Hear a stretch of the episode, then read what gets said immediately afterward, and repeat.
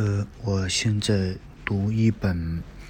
叫做《林徽因集建筑美术上》，是人民文学出版社。呃，我们现在直接读正文。待续：建筑家的眼睛，诗人的心灵。梁从诫。啊，原载是一九八三年《读书》杂志第二期，本集将从其收入作为待续。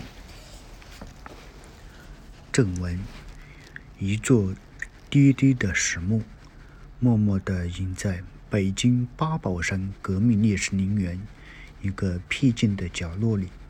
墓碑上的姓名，在那连死者都不能不生灵的年月中。被人毁去了，只留下一方已经暗淡缺损，但总算幸存下来的汉白玉，上面镌刻着一簇有着浓厚的民族韵味、丰满而秀丽的花圈。偶来的凭吊者很少会知道，这花圈原是为天安门人民英雄纪念碑设计的，是那碑座上雕饰的一个刻样。一九五五年，它被移放到这座墓前，作为一片无言的墓志，纪念着它的创作者——墓的主人，女建筑学家和诗人林徽因。林徽因早年写作“徽因”，一九零四年生于福建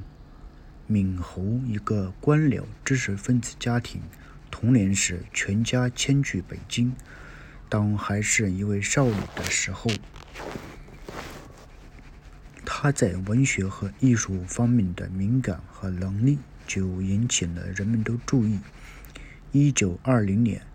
林徽因随父亲去英国，一年回国后，这个中国女中学生典雅的英语和对英国文学的修养。曾使他的英国教师们称赞不已，而他那热情的性格和长于审美的气质，也吸引了不少比他年长的新文学界朋友。在英国期间，由于一位同窗英国姑娘的影响，他开始对建筑艺术发生兴趣。二十年代初，林徽因结识了著名的维新派政治家、学者。梁启超先生的长子，当时的清华学生梁思成，在这两个年轻的艺术爱好者之间，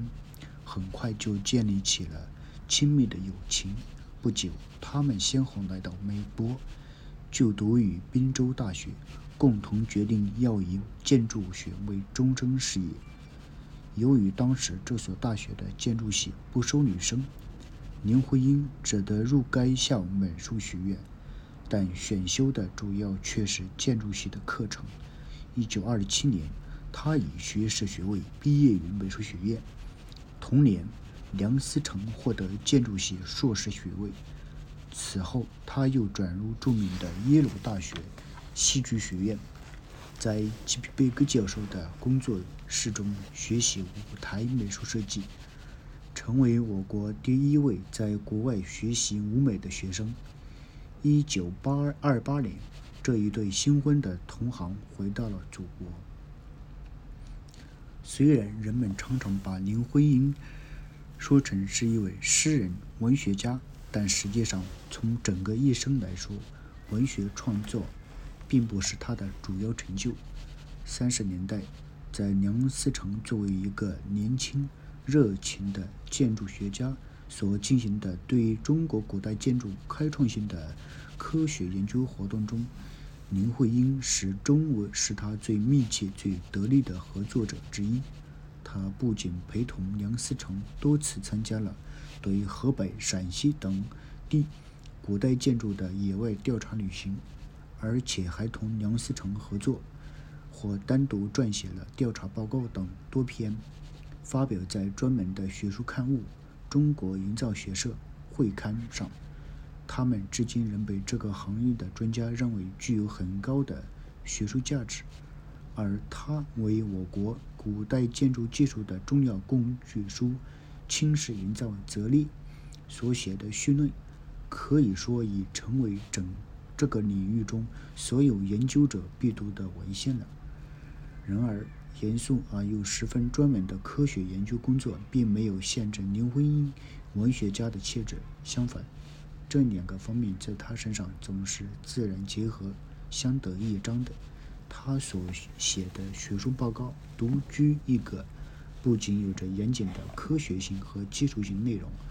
而且总是以奔放的热情，把他对祖国古代匠师在建筑技术和艺术方面精湛的创造的敬佩和赞美，用诗一般的语言表达出来，使这些报告的许多段落读起来竟像是充满了诗情的画意的散文作品。也是在三十年代，林徽因学术研究活动中开始发表一些文学作品，包括中短小篇、中短篇小说、剧本、散文和诗。虽数量虽然不多，却引起了读者相当的反响。虽然出生于旧式的上层家庭，并生活于忧郁的环境，但可贵的是，林徽因确实表现出某种突破自身的局限的倾向。他早期的几篇文学作品，如小说《九十九度》中、散文《窗子以外》、急功和未完成的多幕剧《梅珍同他们》等，从一个侧面反映了反分明地反映了出当时中国社会的阶级分野，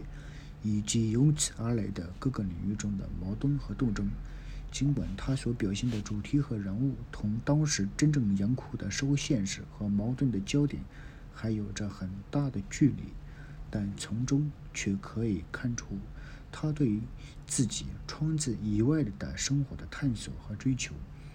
他的感情也是分明的，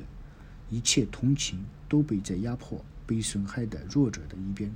面对那些权势者，不论是旧派还是洋派的，即或是以文化人而面目出现的也罢，都投之以直率的敌意和鄙薄。他个人的生活背景使他对后者的揭露和批判，虽然还谈不上有革命的含义，却表现了一种特有的深刻性和说服力。而且，也许正因为他不不是出自对某种政治伦理的概念化的追求，反而使他所表达的爱和憎显得格外真诚而自然。这一切使他的这一部分作品。完全不能同被有些人讥为客厅文学的那类东西相提并论。同样难得的是，以林徽因那样的社会环境，却能够相当清醒地意识到自己同广大劳动人民之间的隔膜，孕育着一种要走向人民的愿望。多次在华北农村地区进行的古建筑有调查，使他有机会亲眼看到当时那些。偏僻农村中困苦的生活，多少体会到劳动者的艰辛、质朴和憨厚。他对他们充满了同情，但又发觉自己同他们之间有一道他在当时还不能理解、也无法逾越的无形的墙。于是，写下了以这种矛盾心情为基调的散文《窗子以外》。林徽因曾以诗闻名于当时的文学界。但他的诗却和上面谈到的其他作品有所不同。如果说他通过自己的小说、剧本和散文，是有意识的要对当时他所观察到的社会现实有所反映的话，那么他早期的诗作，除少数几首曾表露了对民族命运所怀的忧患感和深沉的爱国心之外，更多的却是以个人情绪的起伏和波澜为主题的，探索着生活和爱的哲理，是一种恬静生活中内向的精神发掘，因而其社会意义不如前一类作品那样显著，题材也显得比较狭窄。他的诗之所以受到一些读者的赞赏，主要是因为诗中所流露的情感的真挚、细密而纯净。以及在表现形式上的手法，表现形式上和手法上的清新和完美。他在诗中所用的语言明快而隽永，常能准确生动地表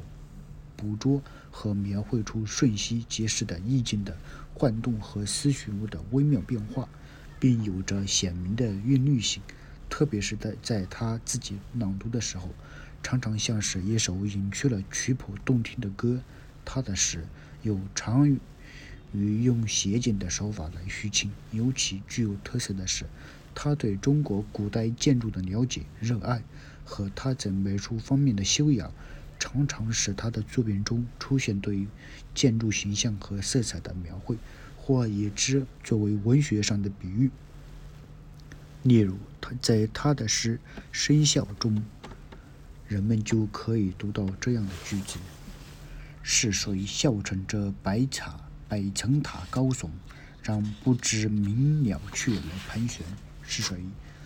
笑乘着万个千个风铃的转动，从每一层琉璃的檐边摇上云天？在写于抗日战争初期的昆明纪简中，他曾把当地居民楼高八尺、二层高七尺的典型制式也纳入了自己诗句。那上七下八临街的矮楼，半藏着半挺着立在街头。瓦附着它，窗开一条缝，夕阳染红它，如写下古远的梦。好了，就这样先结束吧。